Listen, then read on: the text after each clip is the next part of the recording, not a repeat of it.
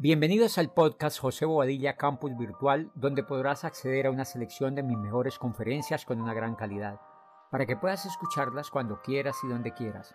Así nunca pararás en tu proceso de aprendizaje. Cada semana tendremos nuevo contenido. Ahora sí, comencemos.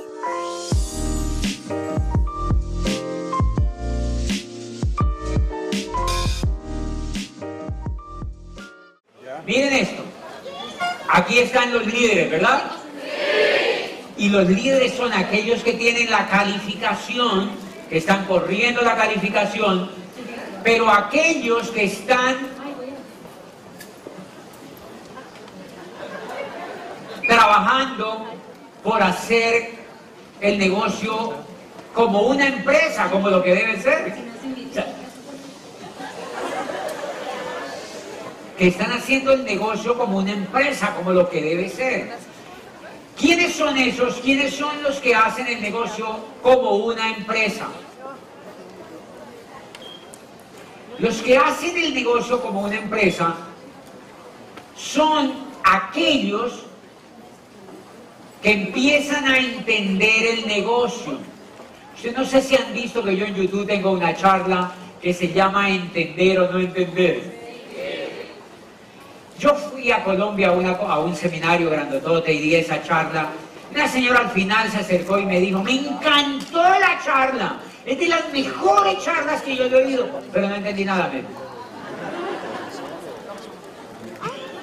Y la conferencia se llama Entender o no entender. El negocio parece sencillo, y ustedes lo ven sencillísimo cuando entran, sí, es gerente, de oficiar a otros y tal. Pero uno la mayoría del tiempo, dura mucho tiempo, mucho tiempo, haciendo cosas desenfocadas. O sea, cosas que no tienen nada que ver. O que tienen algo que ver, pero que no son potentes. Y como no son potentes, pues te te, no, tengo que cuidar mucho las palabras porque casi todas son groserías aquí. No. Te frenan. Si no son potentes, te frenan en el crecimiento y tú empiezas a hacer dentro de Amway pollo asado. Y a eso no fue que te trajeron. Primera claridad, ¿quiénes son los que empiezan a comprender? Los que empiezan a comprender, oigan bien, son los que llevan gente a los eventos. Los demás no han entendido.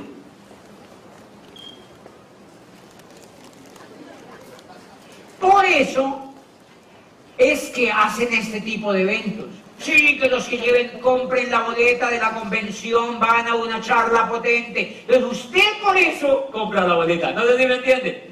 Ahí estás, hello. No has entendido. ¿Por qué? Porque necesitas chuchu para hacer algo que lo tienes que hacer sin que te motive. Cuando a ti te motivan para hacer eso porque no has entendido. Pero los que ni siquiera lo hacen con la promoción, no, esos sí están bien perdidos. O sea que son grados de mí no entender. ¿Quién es realmente el líder que ahora sí es auténtico, que está entendiendo que ahora sí ese líder puede llegar a diamante? Es aquel líder que sin que nadie le diga nada y antes de venir a la convención y que antes ni de haberlo, ya ha comprado su boleta. Pero no solamente ha comprado su boleta, sino que ha comprado un paquete para él tener, para en los próximos cuatro meses, vender boletas y no productos.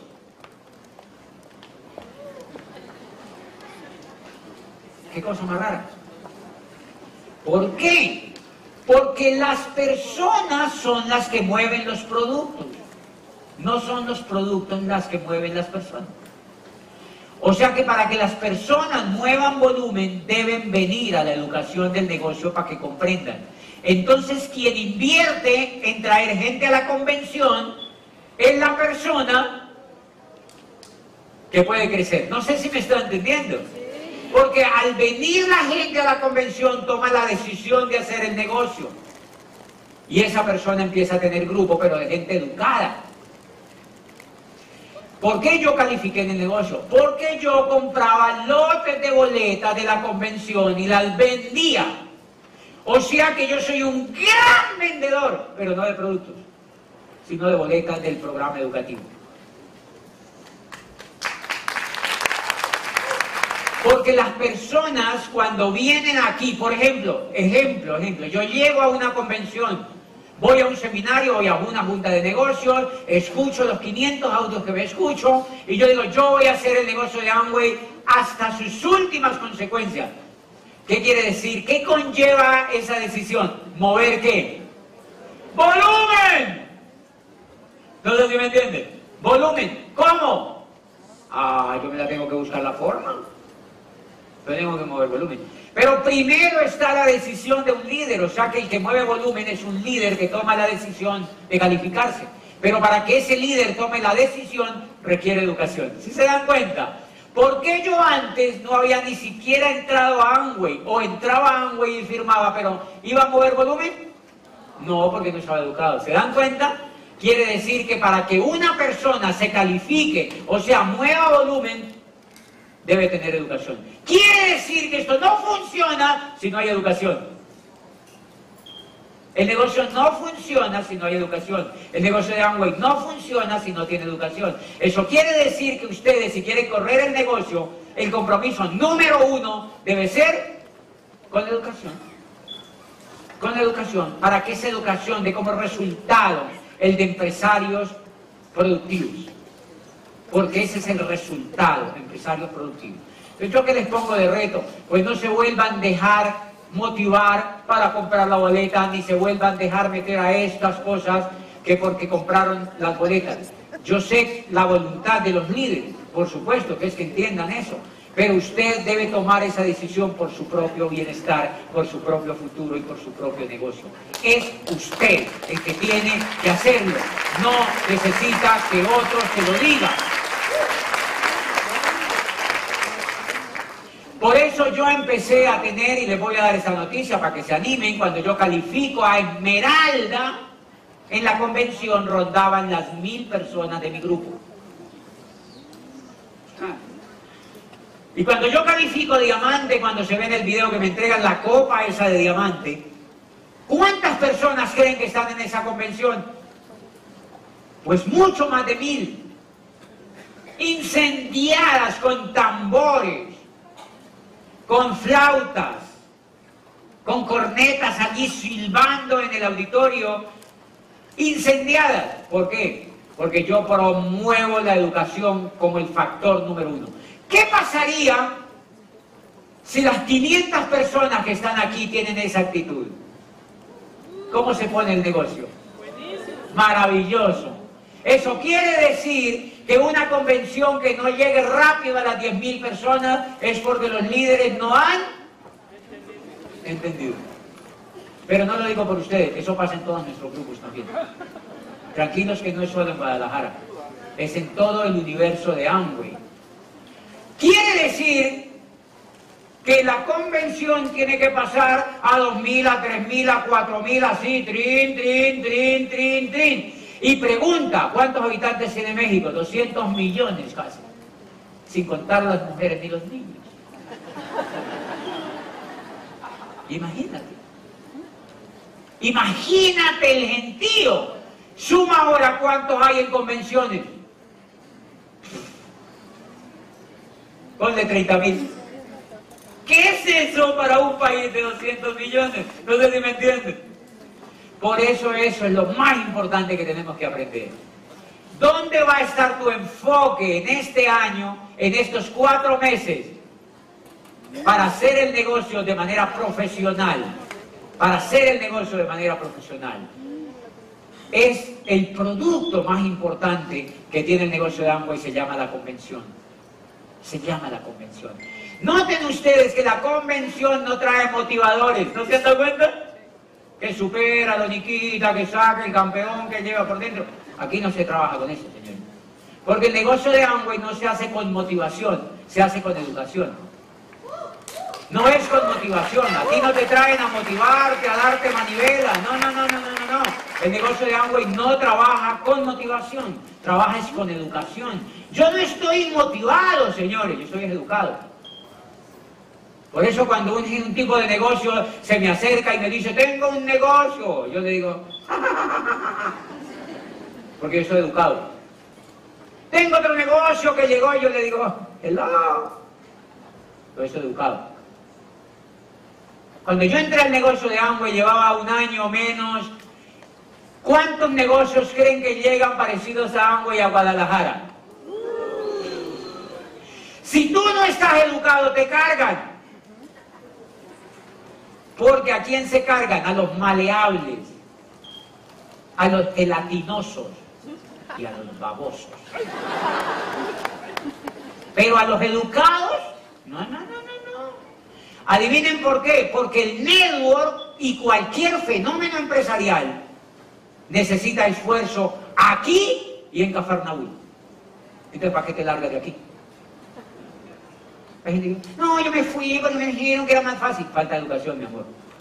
Muy torombolo. Te robaron el coco. Te comieron el coco. Entonces cuando yo llevaba menos de un año, a mí se me acercaba gente, mire lo que llegó y no sé qué, y nosotros con ese negocio nos comemos a los niños crudos y no sé qué. Pero, ¿entiende? Me deslumbraban. Y yo veía el tipo que me presentaba eso y le decía, ese negocio está... Eh, ¿Tú te has leído los nuevos profesionales? Y el tipo en la cara... Mm, no, yo, de razón. Pero si él me decía, yo lo he leído, yo le decía, tu negocio está en el capítulo séptimo de los nuevos profesionales. Me decían, no, la verdad no, porque hay empresas que nos tienen envidia y no nos han querido meter. ¡Ah! Entonces yo le decía, porque el libro de los nuevos profesionales para mí se convirtió en la Biblia del negocio. Entonces yo ya sabía qué empresas eran las importantes en el mundo y yo estaba en la número uno. ¿Para qué me iba a ir a la 70? Muy trombón.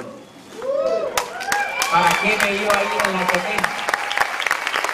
¿Para qué me iba a ir a la 70? No me iba a ir ni a la segunda. Para irme a la segunda me tenían que poner abogado y todo. ¿Cómo me voy a ir a la segunda si estoy en la primera? Estoy en Harvard. Amway en Harvard en el Network Marketing. Punto. Estás en Harvard del Network Marketing. ¿Para qué te metes al chuzo de la esquina? Falta de educación. ¿Por qué es importante esto que les estoy diciendo? ¿Saben por qué es importante esto que les estoy diciendo? Porque los que triunfan en estos negocios y en cualquier cosa allá afuera, pero más en esto, es porque tienen carácter. Es porque han desarrollado el carácter, es porque han desarrollado el carácter. Como Amway tiene Harvard en Network Marketing, en la educación, tu compromiso más importante, el compromiso mío más importante es llevarle alumnos a Harvard. Para que me los eduque. Ya yo no me desgasto. ¿Sí se dan cuenta? El tremendo negocio que es eso. Yo los llevo al Harvard de Network Marketing y yo me hago el pendejo. Porque ese programa educativo que es el Harvard en el Network Marketing, el Harvard en el Network Marketing, me los educa. Y ese fue el negocio que yo hice. Por eso yo no me reúno con la gente a motivarla ni cosas de esas, no. Por ejemplo, yo tengo un socio aquí en Guadalajara que debe estar por aquí coladito. Mentira. Un socio que entró conmigo aquí al negocio y adivine yo, lo único que yo le digo es, vaya a la convención. Ay, que es que, vaya a la convención. Ay, que es que tengo una perrita, vaya a la convención. Ay, que llegó una tía de Madrid. Vaya a la convención. Hasta que va a la convención. Y ahí empieza el proceso con el empresario. Entonces vamos a hacer un ejercicio en los minutos que me queda. Yo les quería decir esto porque me parece re importante. La actitud, hacer esto no vale la pena hacerlo con actitud de zombie o de muerto viviente. Esto vale la pena hacerlo con conocimiento. Vale la pena hacerlo con autonomía. Pero vale la pena hacerlo correctamente. No esperando a ver si hacen una promoción o a ver si no dan chuchú para el que compre la boleta. O sea, hello. Esto vale la pena hacerlo, es porque tú comprendes Porque cuando tú no comprendes, te manipulan. No sé si me entienden. Cuando uno no comprende, es presa de la manipulación. En cualquier cosa. En cualquier cosa. De hecho, la gente, yo literalmente fui manipulado por la educación, por lo laboral. Todo me manipuló por Torombolo. No tenía plata. Todos los bancos adivinen qué hacían conmigo. Me manipulaban. El banco me manipulaba. Ahora yo trato de manipular un poquito el banco. Por ejemplo, antes yo me la pasaba haciendo cola en el banco. Ahora el gerente general del banco. Y eso empezó a cambiar cuando yo llegué a Doble Diamante. Fui una vez a una ventanilla de unos papeles. Cuando yo llegué a mi casa recibí una llamada y me dice, soy el gerente general del banco, vimos unos papeles tuyos y yo quiero reunirme contigo en persona. Ya vi tu dirección, ¿puedo llegar a tu casa en una hora? Y yo le dije, sí, venga. Cuando llegó, me dijo, ¿qué necesitas del banco? Y le dije, me dio tres veces lo que necesitaba. Pero me das alguna garantía. Le dije, no, yo no doy garantía. Me dice, no te, preocupes, firma aquí. Ya, igual me hizo firmar. Y desde ahí, todos los gerentes van a mi casa a reunirse conmigo y me dicen, tenemos tal proyecto. Yo acabo de comprar un teatro para el negocio. Teatro divino, por eso. Es un teatro, es un teatro así, un poquito como este, en una zona preciosa. Y claro, la prensa y todo el tema se dio cuenta porque es un patrimonio cultural de la ciudad donde yo vivo y estaba tirado, nadie lo agarraba. Los millonarios de la región, de la ciudad, los empresarios no lo agarraban. Y yo fui, lo vi y dije, esto es maravilloso, ¿cómo está tirado? ¿Quién es el dueño? No, que una junta, tal, Fui, lo busqué, le dije, listo, es mío, ¿cuánto vale? Pa, yo lo Y lo negociamos. Y entonces, el banco va y me dice, yo al final, ok, ¿cuál es la tasa? No, la tasa vale tanto. Le digo, no, muy, muy torombola, muy alta. Bájese los calzones. Bájese los calzones. No, pero es que... No, no, no, no, no, hello. Pero es que la reserva autorizó la tasa. Le dije, me importa un pinche pepino la reserva. Esa tasa no se la pago. Tengo tres bancos que quieren hablar contigo. No, no, no, no, no, no, no, ya, ya, ya, le bajamos la tasa. Ah, desgraciado, ¿no? Quiere decir, por eso es fenomenal la educación y la educación financiera y obtener el resultado. Eso es la venganza más grande. ¿Sí me entiende? Cuando yo los gerentes del banco esperando que mi empleada les sirva un café. Digo, no sirva todavía, esperen ahí haciendo cola un ratito. Así como yo tuve que esperar años y años y años y años y años y la gente hace colas en los mangos. No, mentira, yo no me voy a vengar tampoco, pero sí siento un fresquito así por dentro. Es súper lindo, es súper lindo. Entonces vamos a hacer una sesión bien bonita. Eso anterior, déjenselo grabado ustedes como empresarios. Esto tiene mística y tiene fe. Esto tiene magia y tiene amor. Pero esto es profesional. Quiere decir que si tú no mueves la perilla donde la debes mover, por acá no sale leche. Tienes que aprender a mover la perilla donde hay que moverla. Y la perilla funciona. La perilla se tiene que mover llevando personas a estos tremendos eventos. ¿Saben por qué? Porque estos eventos no los organiza la Universidad de Guadalajara. ¿Ustedes se han dado cuenta que aquí la gente entra peleando querer entrar? Vaya a un salón de clase de la universidad. Esto es maravilloso, señores. Es otra cosa maravillosa. A mi casa va un grupo de gerentes. Yo enamoro gente bonita afuera, competitiva, médicos, de todo tipo de profesionales, los enamoro un ratito, me hago amigo de ellos, les doy los CDs, les doy los libros, les doy amistad y después me dicen, ¿eso qué es tan increíble?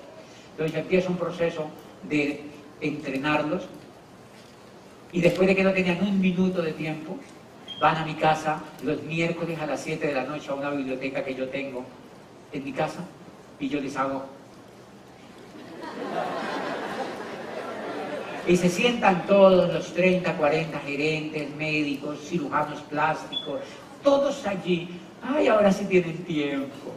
A la hora que yo diga, yo pongo la hora. Y si les digo que la charla es en el cerro a las 3 de la mañana, allá van, Vaya a ver si eso lo puede hacer la universidad. Vaya a ver si eso lo puede hacer la universidad.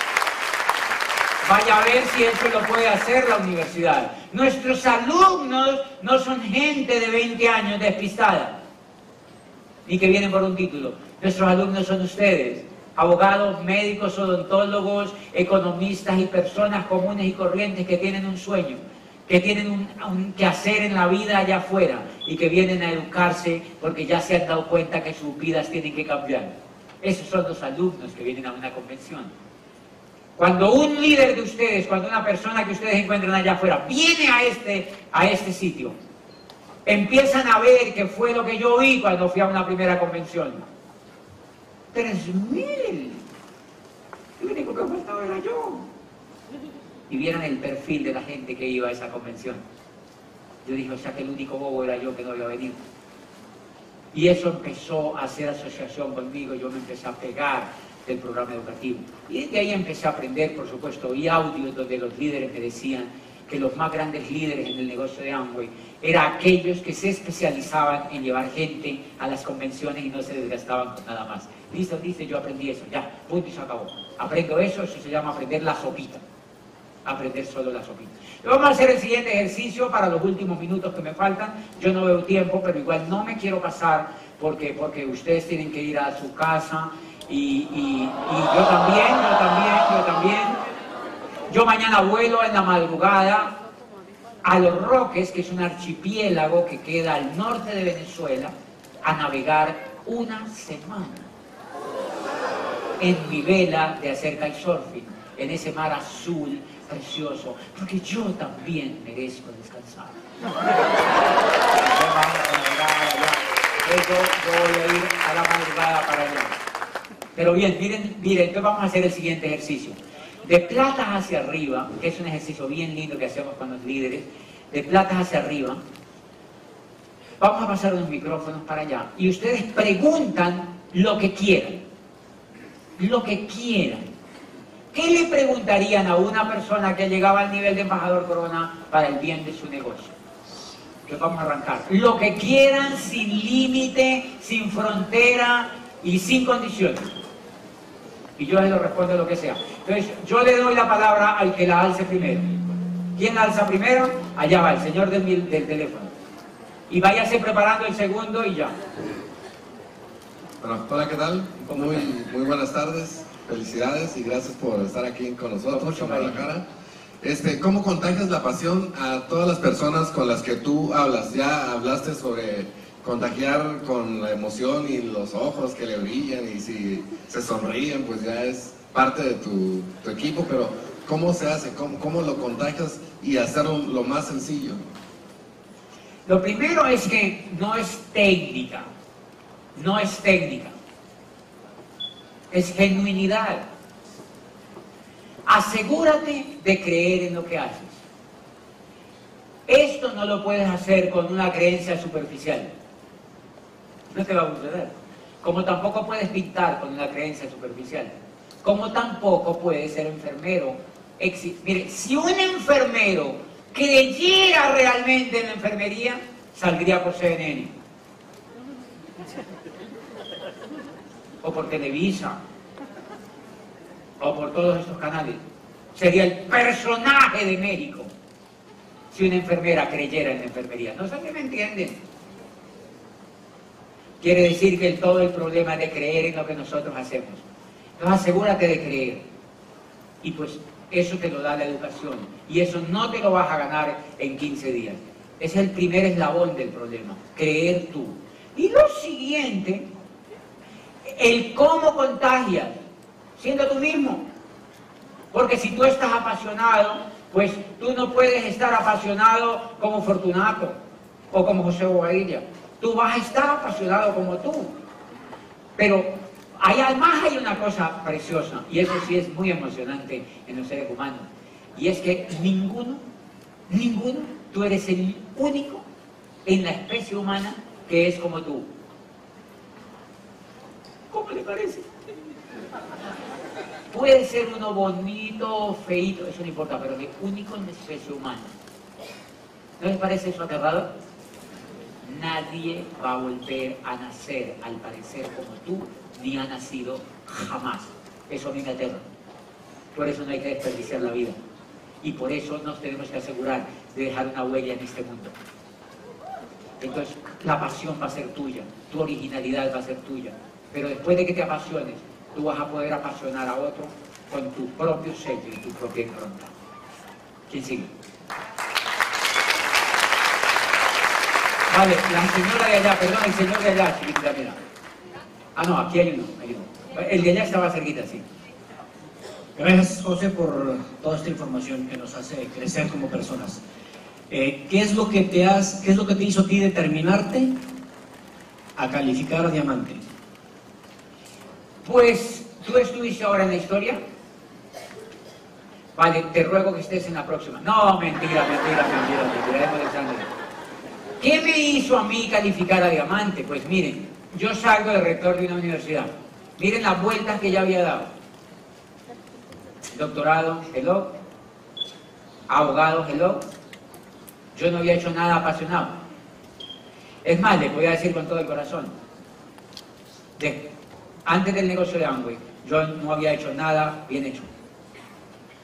Y eso es una tragedia en un ser humano. Yo había sido rector mediocre. Ahora, ¿cómo lo juzgo yo? Con los ojos de hoy. Antes yo creía que era Lady Gaga en eso. Pero cuando yo veo qué fue lo que hice, digo, no, mediocre. Abogado mediocre, psicólogo mediocre, rector mediocre, todo mediocre. ¿Hay felicidad allí? Ahí me feliz. Cuando entro al negocio y veo que es maravilloso, porque a mí me encanta ayudar a otros. Cuando yo, o sea, mi pasión es dañarte a ti el coco. Yo amo eso. Cuando yo veo un ser humano y yo veo que le puedo dañar el coco para cambiarle la vida, para mí es un regalo eso del cielo.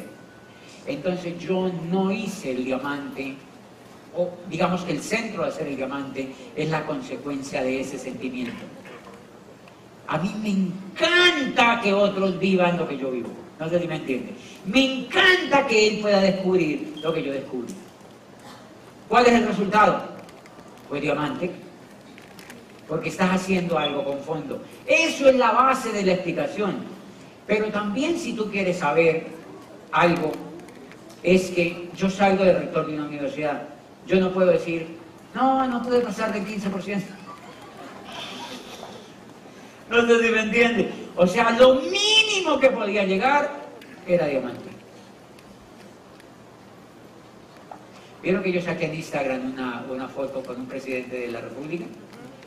Ahora hace poquito, estaba en Madrid hace un poquito tiempo y me monté al, al avión, iba a subirnos el avión cuando yo vi un presidente que fue a mi universidad a dar una conferencia y es jovencito.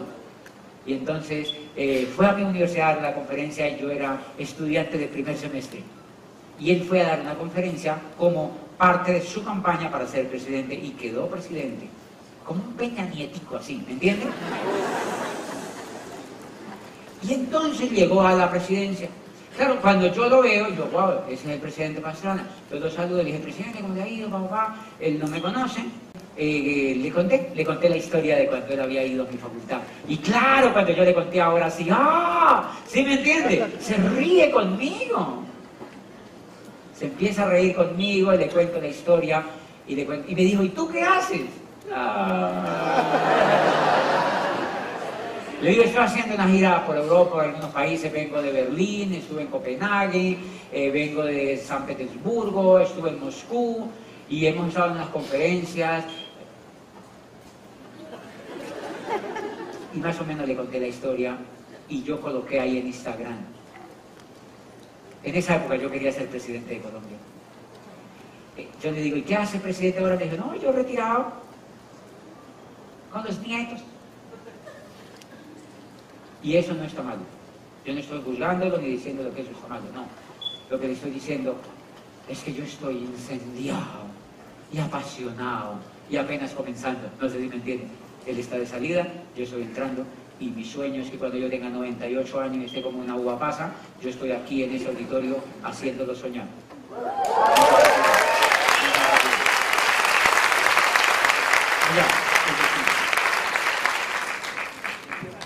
Bobadilla, este, hace dos años me tocó conocerte en León. ¿Le tocó? Sí, me tocó ir a la convención contigo. Este, quedé muy impactado. Ahorita soy este, oro. Hemos ido buscando... ¿En ese tiempo qué eras? Nada, se, se- Piedra se- Poma. menos. me- menos. Claro. 100, 100 menos. Era baldosa. Más peor que eso. Este, pero realmente. Dale un aplauso, claro. Es un aplauso. Que mi pregunta es, yo veo que eh, entras en todo, no te desenfocas. ¿Cómo haces para conectar tu corazón con tu mente para transmitir? Esa es mi, mi- mi pregunta, que he estado siempre esperando esa pregunta, quererte hacer. ¿Cómo no te desenfocas de- entre tu corazón y tu mente? Sí. Sí, sí, sí, sí, sí. Pero antes debo tomar agua ante esa pregunta.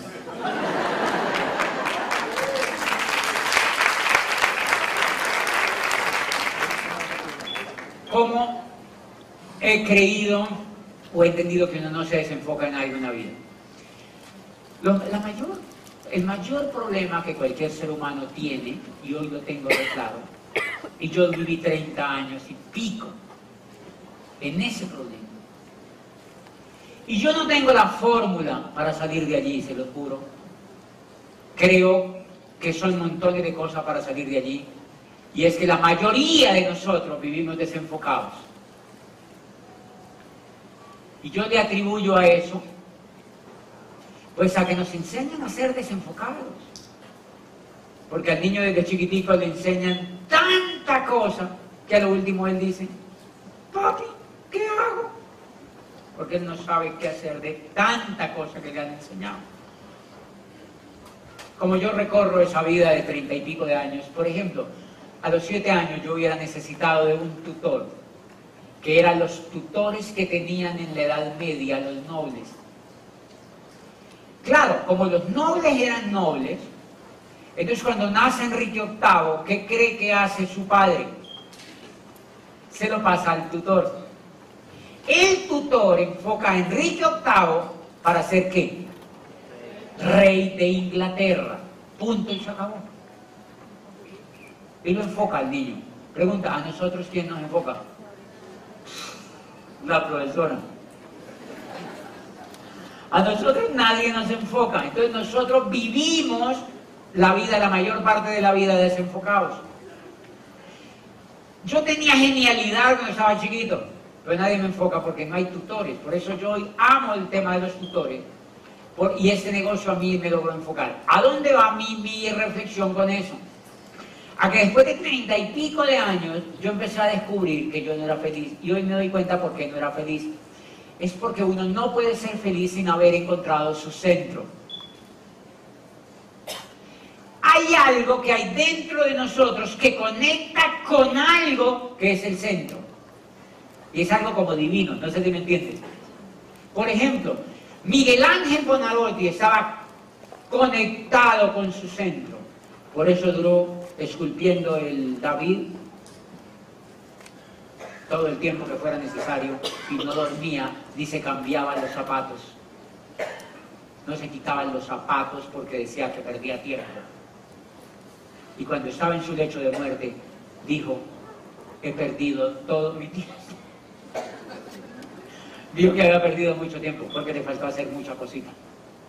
Murió, hizo lo más grande que puede haber en el arte universal, pero estaba conecta- conectado con su centro, vivió conectado con su centro, vivió conectado con su centro. Cuando tú me preguntas cómo logras no desenfocarte, yo estoy conectado con mi centro, por eso amo el negocio, porque antes nada me había conectado con el centro.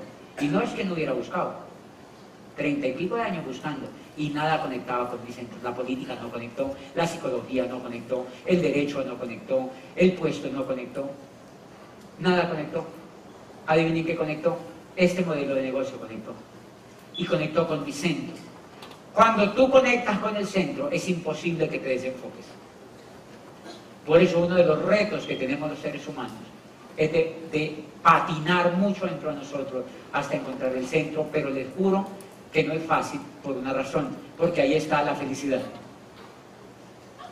Y la felicidad no es fácil encontrarla. No sé si me entienden. Adivina que vinimos. A ser felices, lo demás vale una chingada. No sé si me entienden. O sea, vinimos a ser felices. Quiere decir que cuando tú encuentras la felicidad, encuentras el oro en polvo. Y por eso vale la pena buscarlo, vale la pena buscarlo. Y el proceso que vive el líder es un proceso de encontrar su centro. Los que llegan a diamante han empezado a encontrar su centro. Es eso.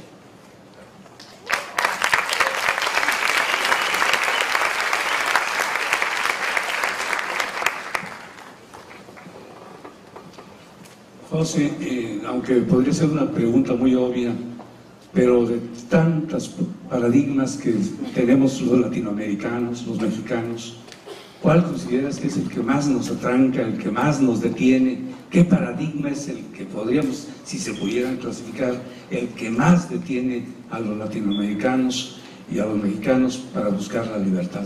Sí, me encanta la pregunta. Miren, nosotros deberíamos trabajar más la cultura. Tenemos que trabajar más la cultura porque nosotros no hemos sido críticos de la cultura nuestra, no, nosotros hemos sido el, el, mayor paradigma que los latinoamericanos tenemos y los mexicanos y los colombianos, arraigadísimo, es un paradigma de dependencia. Nos enseñaron a depender de todo el mundo. Nos enseñaron a depender, el arte depende de otros, la frontera depende de otros, la economía depende de otros, toda la finanza depende de otros, todo depende de otros, depende de otros, depende de otros, depende de otros. Y claro, nos enseñaron que eso era normal, porque, porque cuando llegan los españoles, nosotros de quién dependemos? De los españoles. Después nos sueltan los españoles y empezamos a depender de otros, ¿no? Empezamos a depender de otros y siempre hemos venido dependiendo de otros, dependiendo de otros. Claro que el mundo está interconectado, pero si ustedes se dan cuenta, la posibilidad es inmensa si nosotros, si ustedes se dan cuenta, los países dependen siempre de otros, pero los países pobres, que llamamos pobres, como los nuestros, muchísimo más. Es increíble los discursos de los políticos, ¿no se dan cuenta? Todo depende del tratado con Estados Unidos. Ay, no, o sea. ¿Y por qué no producen más? ¿Y por qué no fabrican mejores cosas? Y les hacen ti, ti, ti, ti, ti a los americanos. No sé si me entienden. La solución es producir más. La, la solución es hacer cosas más buenas. La solución es ser los mejores. Y entonces los gringos dicen, no, no, no, tenemos que aprender a hablar español. Tenemos que irnos para México porque allá hacen las cosas bien. Pero si se dan cuenta, ahora está invertida la balanza, porque la gente en general se quiere ir para allá. Porque allá fueron capaces la cultura de romper con ese ciclo. Es un tema educativo. Es un tema educativo. El mayor problema que nosotros tenemos es la dependencia. Pero quejarse de eso a nivel global no solamente es infructuoso, sino que la solución es nosotros aprender a ser autónomos. La autonomía es fundamental. Y yo les he enseñado algo que parece a veces que la gente me dice, oh, pero yo les he enseñado en torno a eso. Ustedes saben que a mí el inglés pues no me gusta. ¿No se dan cuenta? Yo no hablo inglés, ni me interesa, me parece enredadísimo. No entiendo nada. Lo único que decir es hello. Pero yo me la paso hablando en Estados Unidos. Y ponen traducción me ponen traducción y en todos los viajes que yo voy, Amway obviamente me invitó a Vancouver, ahora el Founder Council, a Londres, a Washington, y ellos ponen traductores.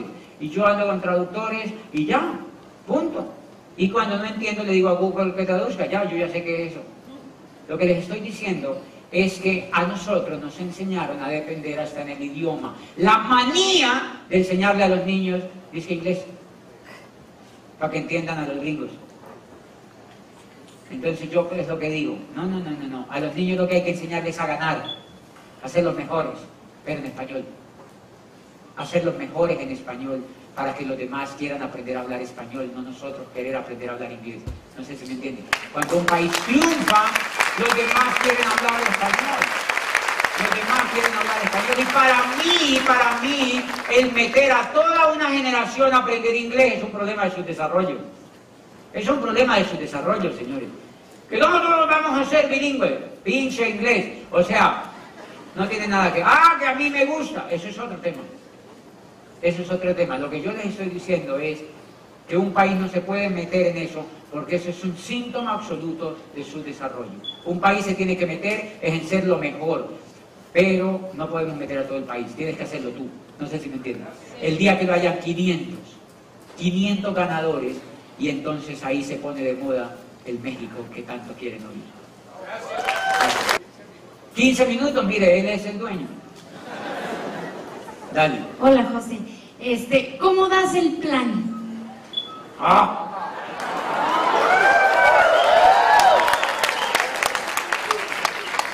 Casi fue concreta, ¿no? Sí, tina la cabeza. Ese también es un aprendizaje. Ah, ese es súper lindo. ¿eh? Cuando yo entré al negocio, el plan lo daba en tres horas. Ese es el síntoma del nuevo.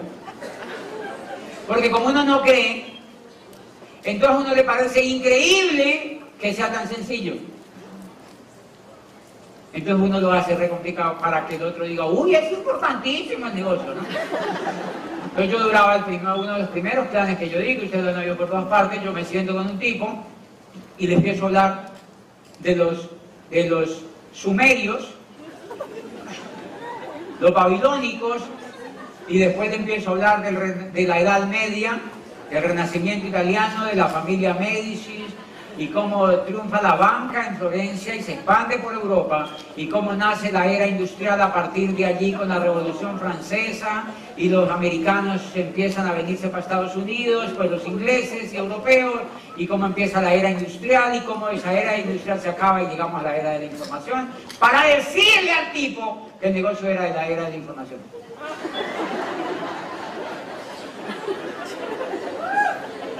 Cuando me doy cuenta ya han pasado tres horas. Y el tipo ya estaba como así, obviamente. Entonces, al final, pues el tipo dice, eso me gusta, está interesante, pero yo no puedo hacer eso. Pues ese tipo es erudito. Porque la idea que yo le estoy dando es que esto es muy jodido de entender. Obviamente el tipo fue el primer muerto que yo tuve. Y no ha entrado todavía. En 12 años no volvió a entrar. Él no entra nunca. Él no entra nunca. Pero fíjate que el plan es un proceso de aprendizaje. Nadie te puede a ti a decir, da este plan. Ese es otro fenómeno del network. Porque el plan no es un tema del hacer, sino un tema del ser. Es jodido. No es una fórmula del hacer, es un tema del ser. ¿Qué es eso? Que en la medida en que tú eres, que tú crees en ti, en el negocio y tú estás apasionado, ya el plan no importa. Y eso me he dado cuenta. Entre más crezco, el plan menos importa. Pero entender eso me costó harto tiempo. Empecé con ese plan de dos, tres horas y miren increíble. Segunda convención que voy, promueven una carpeta así de grande donde dice, mira una carpeta para dar el plan, pa, una carpeta así con casi cuero, de colores, súper linda y había que comprarla. Entonces yo, deme cuatro de esas. Compré las pinches carpetas y me voy para la casa con las carpetas. Y empiezo el plan a las 9 de la mañana, voy donde un médico, de saco cita antes de ir a la convención, lunes siguiente tengo cita a las 9 de la mañana y voy al, al, consultorio del tipo y me voy con la carpeta, era una, como de colores bonita. Cuando yo voy llegando a la, a a la oficina, iba saliendo una señora con una carpeta. Con la misma carpeta mía. Yo la vi, pinche señora. Y salía del consultorio del médico. Entonces la recepcionista que me estaba viendo allí se quedó, dejó que la señora se fuera y me preguntó y me dijo, el señor, ¿usted vino a lo mismo que vino la señora?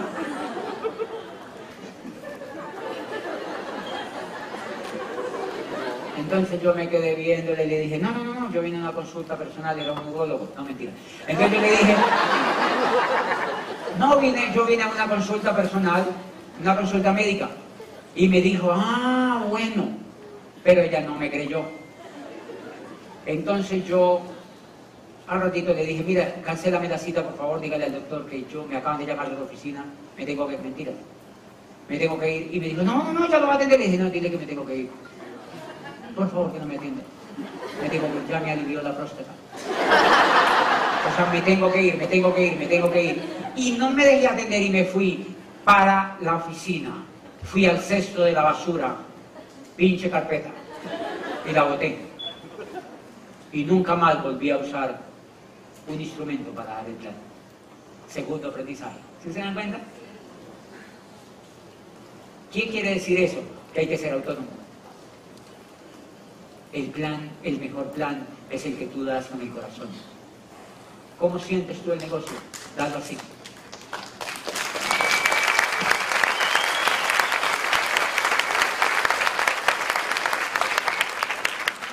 Sí, otro. Subemos nosotras.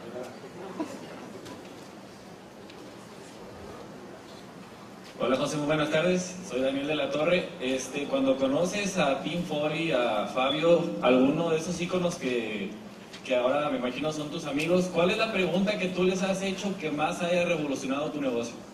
Ninguna. Ninguna, y no por petulancia, sino porque cuando yo los conozco a ellos, yo ya me había oído como 400 audios. Entonces, ¿qué me hice con ellos? Amigo. Yo ya por dentro llevaba un embajador corona en gestación.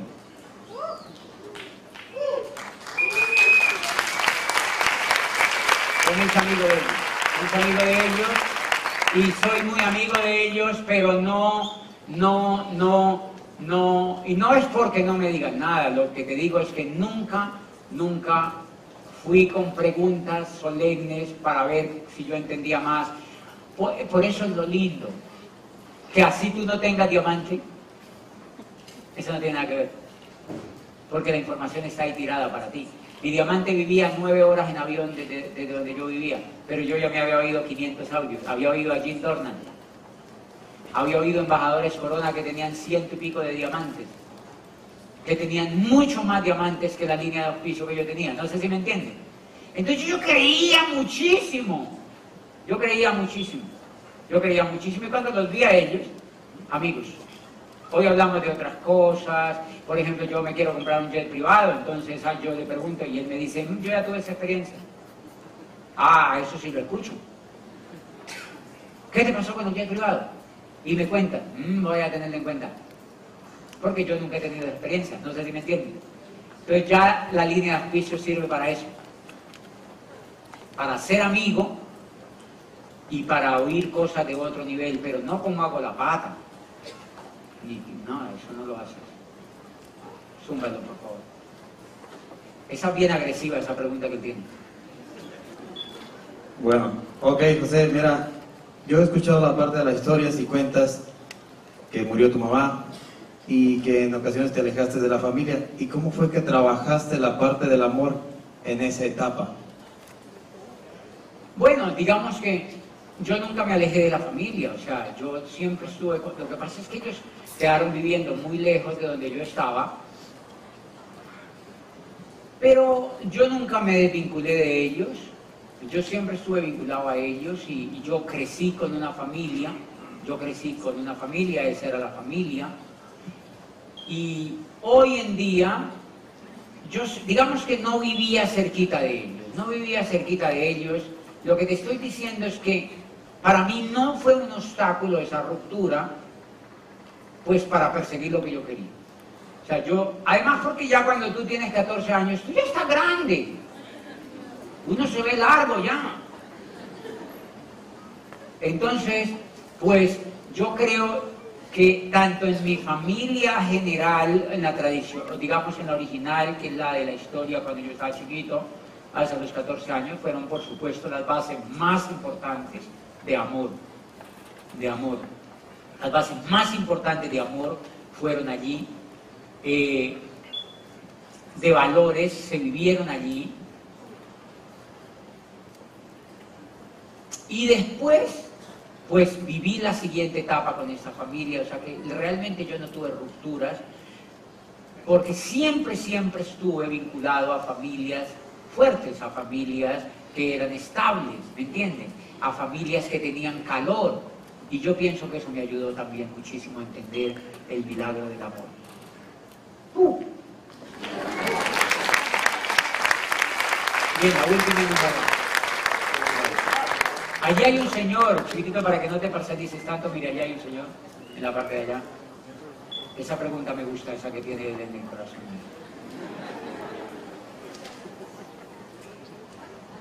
Buenas tardes, José. ¿Cómo estás? Bien, ya la tercera vez que te veo en esos eventos. ¿Y yo es la primera? La primera. Perfecto. Mira, este, estoy inquieto con, con relación a las herramientas que tú utilizas para dar seguimiento a las personas. Este, ¿Cómo tú calificas a las personas cuando entregas una, una herramienta, por ejemplo, un CD o un libro? ¿qué, ¿Cuál es la, la, intuición tuya que más le gusta a la persona? Porque hay personas, tú lo mismo lo has dicho, hay gente que no le gusta leer, otro que le gusta escuchar. Entonces, ¿cuál es el criterio que tú sigues para decidir qué herramienta le vas a entregar? yo lo que uso es que la primera etapa, la primera etapa como es una etapa de enamoramiento, de amistad, y no de información. Es que eso es lo que no hace la mayoría de la gente, porque somos muy acelerados en querer que el otro suba el volumen y monte el pedido. Hello. No podemos hacer a toda carrera algo que va a durar para toda la vida. Yo gasto mucho tiempo, y cuando digo mucho tiempo es el que sea necesario, para enamorar a alguien con amistad. Eso a ti te da un conocimiento de la persona para saber tú qué le vas a dar a escuchar. Si yo ya lo hago amigo mío, esa persona va a escuchar audios y yo le voy a formular los audios que yo quiero que oiga de acuerdo a la tipología de persona que es. O sea, tienes que usar mucho el sentido común. Pero claro, si tú vas a quemar ropa, encuentras hoy allá afuera un ejecutivo que te sonrió y al otro día lo llama y dice, tengo una información increíble para ti. El tipo que dice, qué cosa tan rara eso. Ahora, yo no te digo que no te puede funcionar, te puede funcionar, pero es demasiado arriesgado que te funcione. No sé si me entienden. Ayer yo estaba trotando por aquí, a mí me encantaría venirme a vivir a Guadalajara. Ayer estaba trotando allí por la calle, es como para darles un ejemplito de esto. Estaba, yo, todos los días troto un pedacito de tiempo y, y salí a trotar haciendo como la U del hotel. Y entonces, pues yo me fui solo eh, eh, y me parece bonito descubrir así la ciudad, fui troté unos kilómetros así. Entonces cuando yo iba, a mí me sirve mucho el ser, yo no sé qué era eso, pero el ser así. Yo iba trotando así, pa, pa, pa, yo voy, estaba muy sola en la calle y habían árboles así de esos bajitos por la calle. Y yo veo un señor alto que va más o menos bien vestido, entonces yo lo alcanzo, yo lo alcanzo y cuando llegué yo me fui un poquito al pasito de él. Y yo le dije, ¡Hala, chiquitito, vamos a trotar! Se murió de la risa. ¿sí se dan cuenta? Se murió de la risa, se murió de la risa y se quedó viéndome y me dijo, no, cuánto quisiera, voy a trabajar, voy a trabajar a la oficina. ¿Y en qué trabajas? Le dije. Y me dijo, soy asesor de Toyota. Soy un asesor de Toyota. Ah, qué interesante, me encanta Toyota. ¿Tienen la tundra? Y me dijo, sí, tremenda camioneta. Le digo, mira, me la muestras y entré con él trotando a la Toyota, me subió a la camioneta y ya somos amigos. ¿Qué quiere decir eso? Fácil hacer el negocio de Amway, ¿sí te das cuenta? A partir de ahí es tundra, tundra, tundra, tundra, tundra y tundra y tundra y solo Toyota, Toyota, Toyota, Toyota, Toyota, Toyota. Después, ¿qué tú haces en la vida? ¿Cuántos hijos tienes? ¿Que te gusta el cine? ¿Te gusta leer? ¿Qué es lo que más haces? ¿Juegas fútbol? Vamos a jugar fútbol. ¿Fumas marihuana? No, eso no.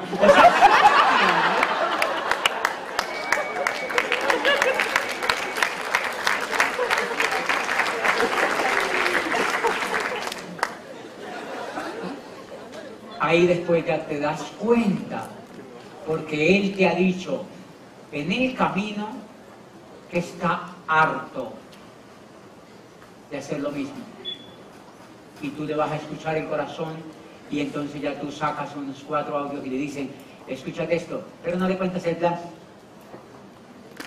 Y después te da un beso, te dice, me salvaste la vida, qué cosa más increíble. Y así es todo el proceso. ¿Qué no les parece precioso? Y la gente dice, ay, a mí me parece muy difícil. Yo, marica, pero ¿por qué? ¿Cuál difícil? Todos los días conoce gente así. Ahorita venía en el avión de, de Bogotá a México, a Ciudad de México, y, y, y es, yo soy muy afortunado. Porque yo venía en la cola y yo veo un güerito, es que se dice aquí en México, como un güerito, así yo dije, este no, no es colombiano.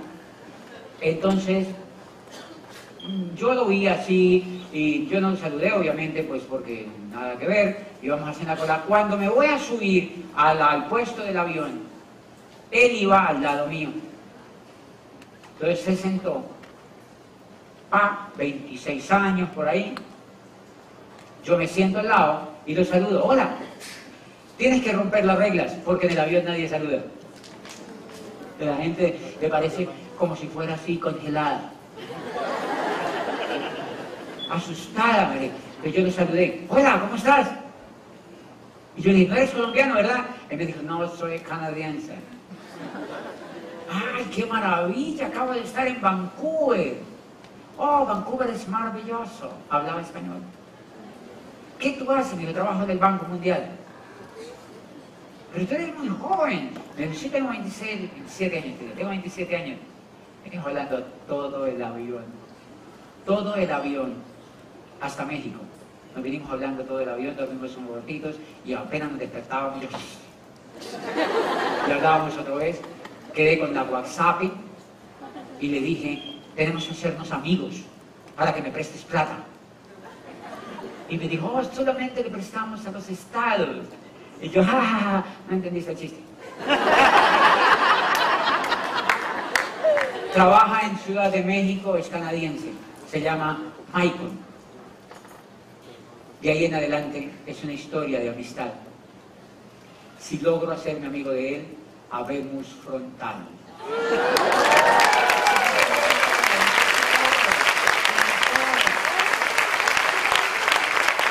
Pero ahí yo no puedo decidir qué si dice va a oír, no sé si me entiende, porque no lo conozco espiritualmente todavía. No sé quién es. Bien, una unita última y nos vamos a largar porque ya me están llamando de atrás. Don José, eh, No hemos comido nada. José, eh, supongo que cuando tú iniciaste el Dije, él es el que presta el micrófono y él mismo pregunta. Eso no se vale. Tengo que cerrar. tengo que cerrar. Rebélense, rebélense,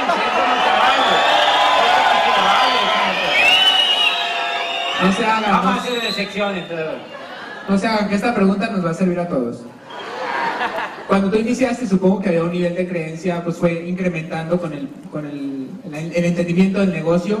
Mi pregunta es concreta, si tú auspiciabas con la misma cantidad de puntos o de inversión cuando iniciabas que ahora como embajador Corona. Ah, esa es una preguntaza. Pero yo no quiero hablarle de eso, porque una de las cosas... Porque una de las cosas que, que uno debe hacer es, digamos, o bueno, yo sí les voy a contar, pero todos lo tienen que consultar con sus líderes.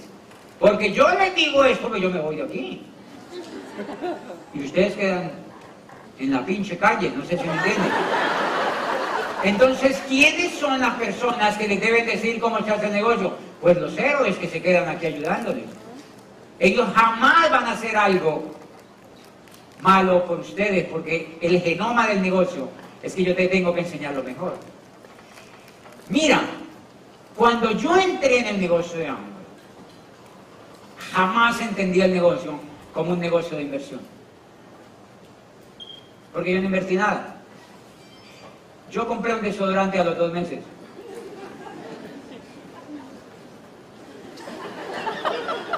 De hecho, mi Apple me dijo, ve, marica, ¿y es que usted no usa desodorante? Es una expresión muy típica colombiana. Me dijo, es que usted no usa desodorante. Yo dije, ¿qué le importa?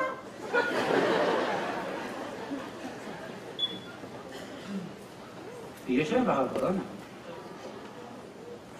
¿Por qué? Porque esos dos meses los usé comprendiendo y leyendo y enterándome de cómo funcionaba, no sé si me entiendes. Entonces cuando yo te auspicio a ti y eres un líder o eres cualquier persona o papá, papá, no importa que yo te haga el pedido al otro día, que yo te ayude a hacer el pedido al otro día. Yo no les estoy diciendo que no lo hagan, lo que les estoy diciendo es que primero la base es que tú escuches información. Es que tú escuches información. Por encima de todo, es que tú escuches información. Y una de las cosas que yo cuido totalmente es que nadie haga inversiones en el negocio. ¿Por qué? Porque el que entra no tiene coco. Y el coco, ¿qué pasa cuando una persona invierte en productos, por ejemplo, sin tener coco? Sale a la emisora. No sé si me entienden. A quejarse.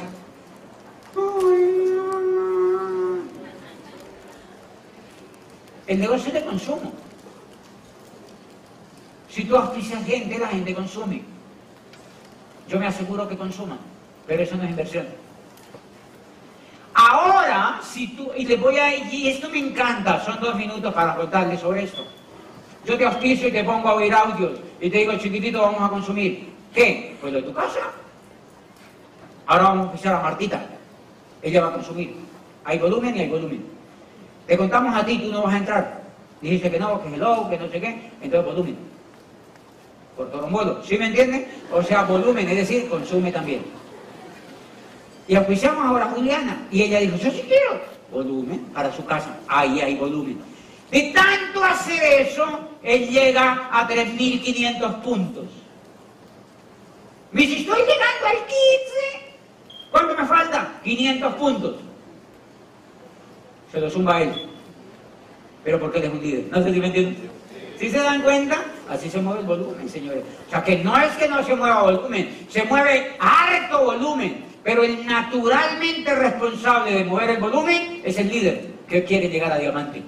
Porque él no se va a quejar. Y lo vende, los mueve. Los pone en los consumidores. Como moví yo 4.500 puntos que me soplé para llegar a plata. Hello. Yo me había puesto la meta de llegar a plata en un mes. Y mi grupo facturó 5.500 puntos. Y me habla y me dijo, eso no lo vas a hacer nunca. Te falta mucho. Eso no se puede. Y yo dije, sí, mejor no hacerlo. Fui a la casa, abrí el portátil y dije 100 omega 3, 20 betacarotenos, 40 etatata, 80 cremas de dientes, pa, pa, pa, nuevo plata de Colombia. ¿Listo? Porque yo sí soy responsable con este volumen. Yo no me voy a quejar y yo no me estoy endeudando, no sé si me entienden. Yo tenía la plata, yo no me estoy endeudando, no me estoy afectando financieramente. Pero eso yo no se lo enseño a hacer a usted. Porque tu caso es diferente. Depende de tu caso. Yo estaba incendiado, tenía el dinero e iba para el embajador todo. Porque entre más mueve volumen, más te pagan. Hello. Me llegó como de 3 mil dólares el cheque ese día. Porque pagaban un bono por llegar a plata, un poco de chuchus por todos lados, más los puntos que yo hago personal me llegó como 3 mil dólares. O sea que el volumen me había costado como 6 mil dólares, 5 mil dólares y me llegaron 3 mil. Casi me sale gratis. Quiere decir que ahora tenía el volumen y casi recupero la plata. No sé si me entiende, eso se llama ser empresario. Y cuando llegué a doble diamante, mi apartamento costaba un millón de dólares y lo creé de la nada. Que la riqueza se crea. Se crea. No sé si me entienden. Cuando tú haces el volumen, creas riqueza. Porque Amway es demasiado generoso para pagar cuando mueve volumen.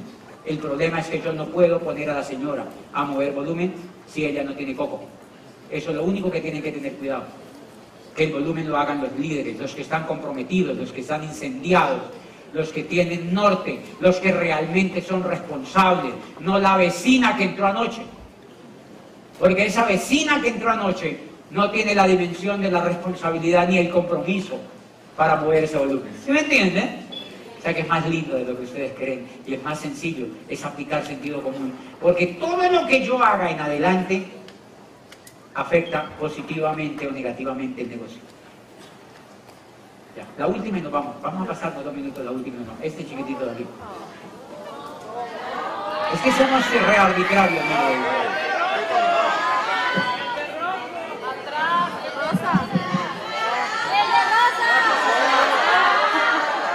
Buenas tardes, José. Antes que nada agradecerle por estarnos compartiendo toda su experiencia aquí a todo el equipo.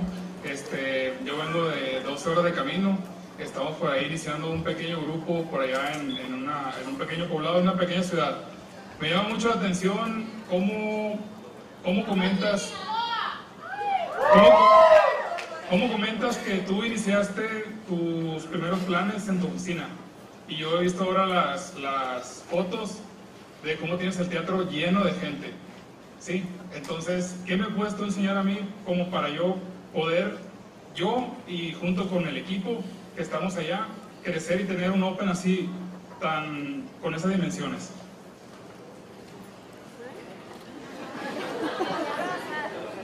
Miren, yo trabajo un tema que te puede servir mucho. Mira, tú eres un líder y ahí arranca el milagro. ¿Quién es un líder? Es un hacedor, se llama hacedor. El líder siempre es un hacedor. Por eso no es mediocre. ¿Quién es un hacedor? Es alguien que se educa al ciento. O sea que tú tienes que estar educado al ciento. Educándote al ciento. Dos, el líder da planes todos los días. Y si da planes todos los días, prospecta todos los días y cuenta el plan todos los días, eso le da como consecuencia que está poniendo la acción y que está moviendo volumen. O sea, que se educa continuamente, da el plan y auspicia y como consecuencia de eso mueve volumen. Ok. Tú te vas a dar cuenta que esa pasión, que es una cosa preciosa, el negocio de Amway, cuando tú das cinco planes y los auspicias a cinco, o das 80 planes y auspicias a cinco, eso no importa, hay uno de esos cinco que se vuelve un hacedor. Es una fórmula que yo la vi desde que entré, yo dije, ¿qué? Ya, ya sé la, la fórmula, entonces ¿cómo me voy a poner a buscar tonterías? Quiero el primer hacedor, auspice cinco. Ahora yo tengo que tener la habilidad para descubrir ese primer hacedor. Entonces ya son dos hacedores. ¿Qué va a hacer ese hacedor? Auspicia más que tú y mueve volumen. Y al auspiciar como tú o más que tú, va a encontrar otro hacedor. Y tú por acá estás buscando y encontrando otro hacedor. Ya son cuatro. Ahora los cuatro hacedores están dando planes todos los días y están moviendo volumen todos los días y encuentran cuatro por cuatro, 16 hacedores. Ahora 16 hacedores están dando planes todos los días moviendo volumen, 16 por 4, se me perdió la cuenta ya. Eso pasa a 60 y pico.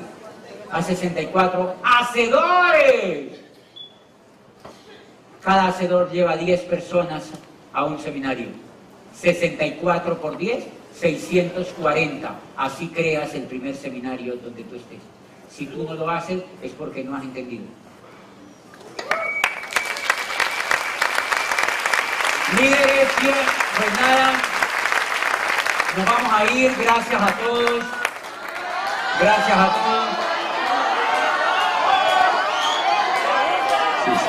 Vamos a hacer una pregunta de allí, de yo creo que... Há- Hágale allí al de naranja, la señora de naranja. A él, él, él. Gracias, José. Mi nombre es Juan Carlos López, soy platino fundador Rubí Soy papá de 11 hijos. ¡Joder! Mi pregunta, bueno, de hecho eran varias, pero ya contestaste la mayoría. Eh, gracias. La única que me queda es para mí, por ejemplo, personal, no sé si alguien le ayude. Personalmente no tengo Open en mi ciudad. Para mí no es ningún problema dar plan. Por ejemplo, ahorita en la mañana vi tres planes. No es ningún problema auspiciarme frontales. Mi misión es Amway, mi futuro es Amway, mi vida es Amway. ¿Cómo crecer en una ciudad donde tu upline está a cuatro horas de distancia y no hay open? Y toda la red, digámoslo así, no la, está a una hora de distancia alrededor. No hay open, no hay seminario. Claro, sí hay, ¿no? A distancia. ¿Qué me recomiendas personalmente a mí? Trabajar los grupos a distancia y calificarnos a Esmeralda en la próxima fecha y irnos a la 60 como Ok, miren, miren esto. Lo mejor que te puede pasar es que tu grupo viva cuatro horas. Es decir, eso que la gente ve como obstáculo es una gran oportunidad. O sea, lo mejor que te puede pasar es vivir en un sitio donde tu equipo esté a cuatro horas. ¿Por qué? Porque te toca a ti. O sea, te tocó volar con cañones así. Porque esa fue la historia de nosotros. El APE vivía nueve horas en avión. ¿Cuántas cree que son en carro? Entonces nosotros le llamaba, llamábamos al APLA y le preguntábamos, estamos incendiados, nos estamos quemando, ¿qué hacemos? Y decía, mucho trabajo, mucha educación. Yo me veía con mi APLA y yo le decía, sí, o sea, dice el man que trabajemos y educación. Y nos miramos y dijimos, bueno, ¿qué pasa si nos morimos? Si nos morimos nadie nos entierra. No, mejor hagamos... ¿Saben qué es lo que más atrasa el negocio? El chuchú. El chuchú. Eso de, ven para acá, ven, supéralo, Niquita, ven, ven, ven. Ven y saco los gasecitos, ven, ven. Eso es lo que atrasa el negocio. Porque la gente se le crea retraso mental. El estilo de negocio que yo hago es que yo enamoro a un líder y lo tiro al abismo.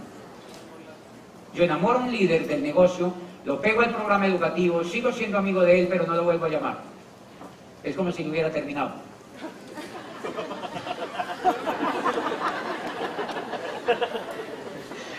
Yo no sé si ustedes han visto un diamante que yo tengo que llama Cristian, que es jovencito, y es brillante con su esposa y tal. Ellos por poco vivían en mi casa.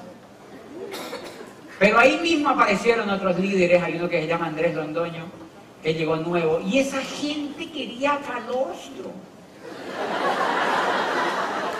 Esa gente nueva quiere tu pucheca así completa, ¿me entiendes? Entonces obviamente yo suelto al otro que está ahí cojo, al otro nuevo, venga, ti, ti, ti. es un periodo chiquitito. Entonces el otro me dice, sí, claro, nos enamoraste y nos embarazaste y nos dejaste tirados. ellos reclaman, pero no se mueren. ¿Saben dónde nos vemos? En el Club de Diamantes. Nos vemos en el Club de Diamantes. Y son increíbles líderes. Son increíbles líderes. Y yo cuando, ah, además tengo otra práctica. Yo te entreno, te quiero y te entreno y te hago entender y te llevo a leer y te llevo a escuchar. Y te pego a la junta, seminario y convención. Estoy pendiente. Primera junta, te llevo, pa, pa, pa, pa. Segunda junta, te llevo, pa, pa, pa, pa, pa. Tercera junta, vaya tú solo. Llega así. Seminario, ya vas solito. Me voy para Rusia. 15 días. Le pregunto a mi asistente, fulano lo hizo en los eventos. No, no volvió. Dios lo bendiga. Porque por edificación, esa persona está despreciando el valor de un líder para ayudarle en la vida. Y por principio me consigo otro. Salgo y me consigo otro. Salgo y me consigo otro. Punto. Él sigue haciendo, amigo mío. Él sigue haciendo. Y lo más lindo es que él si quiere, yo le contesto cuando me llame. Y cuando él me llama, yo le contesto, pero no le vuelvo a preguntar por qué no volvió. Lo ignoro totalmente en ese aspecto. No le pregunto si volvió a leer, no le pregunto si por qué no volvió, porque no quiero que me dé excusas. No le vuelvo a preguntar. Y adivine qué pasa. A los seis meses. y vuelve a la junta. Jamás lo voy a entrenar personalmente. Hay una canción que yo me aprendí y la canto. Ese gato no sirvió. Punto. Porque el liderazgo tiene reglas, muñequitos. El liderazgo tiene reglas. Yo ya lo probé. El muy torombolo es manipulador. Los niños son manipuladores. Él dijo, no vuelvo, para ver si él me dice, me hiciste mucha falta, no volviste. No, mi amor, esto no es un noviazgo. Esto es liderazgo, no es un noviazgo. Es liderazgo lo que hacemos.